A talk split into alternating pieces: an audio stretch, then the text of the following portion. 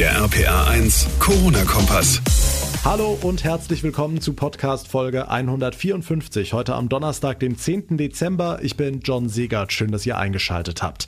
Nach dem bundesweiten Höchstwert an Corona-Neuinfektionen gab es heute Mittag dann die Meldung aus Mainz. Auch hier in Rheinland-Pfalz haben sich mehr Menschen innerhalb eines Tages infiziert als je zuvor und es sind auch noch nie so viele gestorben wie in den letzten 24 Stunden. Die Lage bleibt also ernst. Die Rufe nach einem richtigen Lockdown werden immer lauter und die Frage steht im Raum, was haben die letzten sechs Wochen Teil-Lockdown dann überhaupt gebracht? Antworten gibt uns ein Virologe aus Mainz gleich in dieser Folge. Der detaillierte Blick auf die Infektionszahlen zeigt, die Pfalz hat weiter die höchsten Inzidenzwerte im Land. Deshalb schlägt die Oberbürgermeisterin von Ludwigshafen heute Alarm. Sie sagt, wir können nicht mehr alle Patienten Patienten in unseren Krankenhäusern versorgen. Wie die Situation konkret aussieht und wo ihrer Meinung nach der Grund für die hohen Infektionszahlen liegt, das erläutert sie uns gleich in dieser Folge. Und wir sprechen mit einem Abiturienten aus Mainz über die aktuell unübersichtliche Situation für die Schüler und die Sorgen der Jugendlichen vor den anstehenden Prüfungen im Januar. Jetzt aber erstmal die wichtigsten Zahlen und Infos vom heutigen Tag. Rekordwerte bundesweit, Rekordwerte in Rheinland-Pfalz. Mehr als 1300 Corona-Neuinfektionen im Land, dazu 46 weitere Todesfälle. Es sieht alles danach aus, als kämen wir an einem zweiten harten Lockdown nicht vorbei. Die Kanzlerin hat ja gestern im Bundestag auch alles gegeben, damit wir es kapieren. Heute im Landtag schwenkte Ministerpräsidentin Malu Dreyer ein, der Teil-Lockdown hat es nicht gebracht, sagt sie. RPA1-Reporter Olaf Holzbach, warum eigentlich nicht? Haben wir mit Restaurants und Kneipen am falschen Ende das Licht ausgemacht? Ja, könnte man meinen, hat ja auch der Verband immer gesagt. Der Fachmann dagegen meint, wir haben einen Effekt, nur ist der eben nicht groß genug. Ja, nur zunächst mal ist ein Teil-Lockdown natürlich nur teilwirksam. Das war von vornherein klar, nämlich, dass man natürlich keine äh, vollständige Reduktion der Zahlen erreichen kann. Man darf auf eines nicht vergessen, wir sind im Winter und im Winter zirkulieren eben häufig auch Viren oder haben Viren besonders leicht, die eben über den Atem, über die Atemwege eindringen und sich vermehren. Bodo Plachter, Professor und Virologe Virologe an der Mainzer Unimedizin. Auch er sagt, es war einen Versuch wert, jetzt müssen wir nachsteuern. Okay, aber wenn wir die Läden nach Weihnachten schließen sollen, sind dann die Lockerungen an Weihnachten in Ordnung? Also rein aus Expertensicht nein. Nochmal Professor Plachter. Es ist natürlich schon ein Risiko. Wir sind noch einige Tage, äh, wenige Wochen vor Weihnachten. Man wird sehen, ob das so bestehen bleibt. Äh, wenn sich die äh, Lage weiter verschärft, kann ich mir gut vorstellen, dass man auch noch weiter nachreguliert. Auch wenn es jetzt keine äh, strikten Regularien gibt, sollte sich jeder überlegen, muss das jetzt im Augenblick sein? Stand jetzt wären ja Großeltern, Eltern und Kinder zusammen unterm Baum erlaubt. Vernünftig ist das eher nicht. Der harte Lockdown Teil 2 rückt also näher. Die Kanzlerin ist dafür, die rheinland-pfälzische Ministerpräsidentin und auch Virologe Bodo Plachter sagt, wir müssen nachsteuern. Dankeschön, Olaf Holzbach. Gucken wir etwas genauer auf die einzelnen Kommunen. Im Westen des Landes gehen die Inzidenzen runter. Kritisch bleibt es dagegen in der Pfalz. Speyer liegt weiter über einem Wert von 417. Ludwigshafen ist minimal gesunken, aber weiter bei 394, also immer noch wahnsinnig hoch. Grund genug für die Oberbürgermeisterin Bürgermeisterin Jutta Steinruck heute Alarm zu schlagen. Frau Steinruck, wie sieht denn die Lage konkret in Ihrer Stadt aus?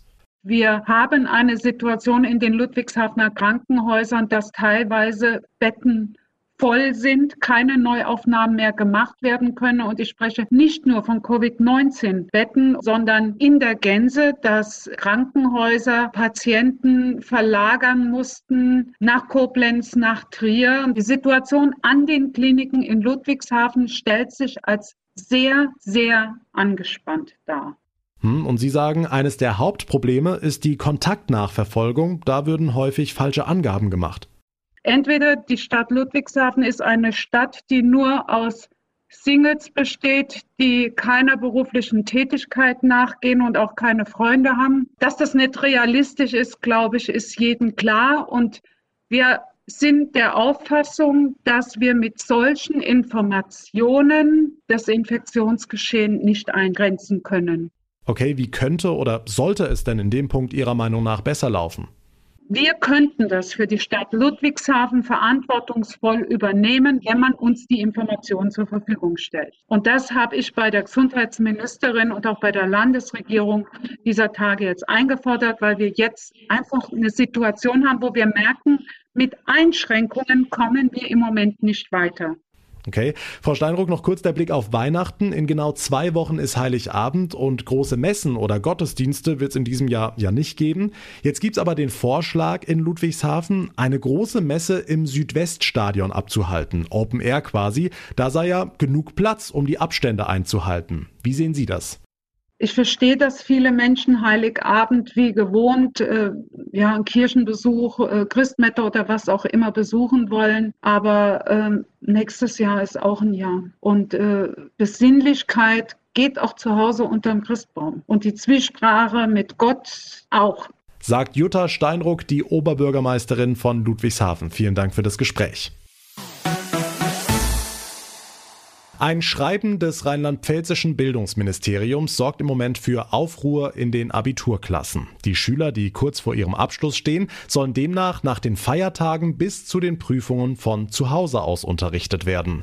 RPA1-Reporter Jan Felix Kraus, einige Jugendliche befürchten deshalb jetzt schlechtere Noten. Genau, die Schüler halten den letzten Präsenzunterricht für entscheidend, um Fragen zu stellen, Ängste zu nehmen und die finalen Vorbereitungen anzugehen. Die werden ihnen nach eigener Aussage jetzt aber genommen. Wir sind alle ziemlich genervt und fühlen uns halt an der Nase herumgeführt, weil eben uns die letzten Wochen suggeriert wurde, die Maske schützt und äh, dass jetzt eben die Sicherheitsmaßnahmen der letzten Wochen einfach für nichtig erklärt werden und uns deswegen der letzte Präsenztag ist halt nicht das Beste, was passieren kann. Der Tag am Jahresanfang ist für die Vorbereitung absolut essentiell, sagt unser anonymer Schüler. Einerseits bräuchten manche den Präsenzunterricht, weil sie keine Muttersprachler sind und Verständnisprobleme leichter geklärt werden könnten. Andererseits. Also die meisten haben halt die stärkste Vorbereitung in den Weihnachtsferien, wo wir uns dann halt nochmal das ganze Zeug vertiefen, uns die Zettel nochmal anschauen.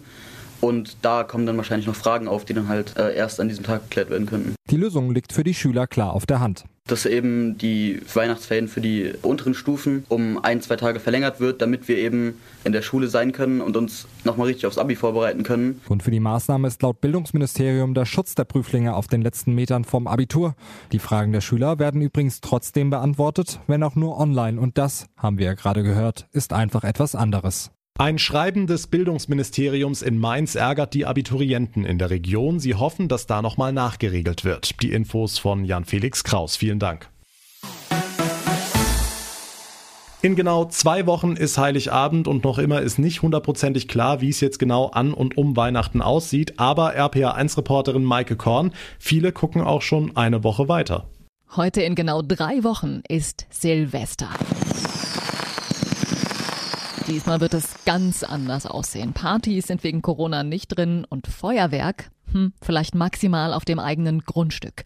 Auch die Stadt Mainz arbeitet gerade an einem Böllerverbot für bestimmte Bereiche.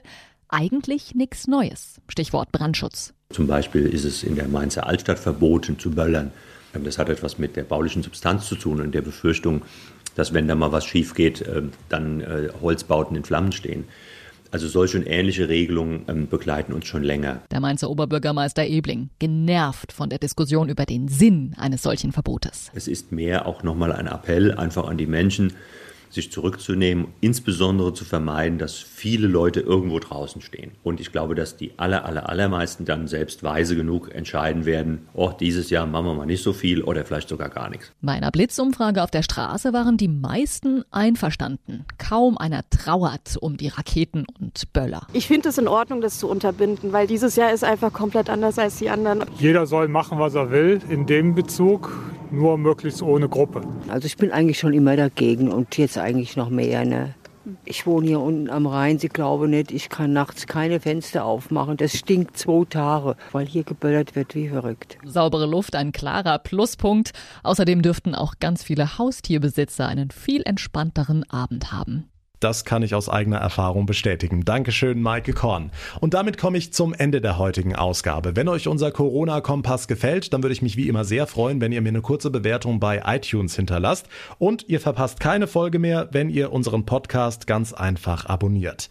Mein Name ist John Segert. Ich bedanke mich ganz herzlich fürs Zuhören. Wir hören uns in der nächsten Ausgabe wieder. Bis dahin eine gute Zeit und vor allem bleibt gesund. Der RPA 1 Corona-Kompass.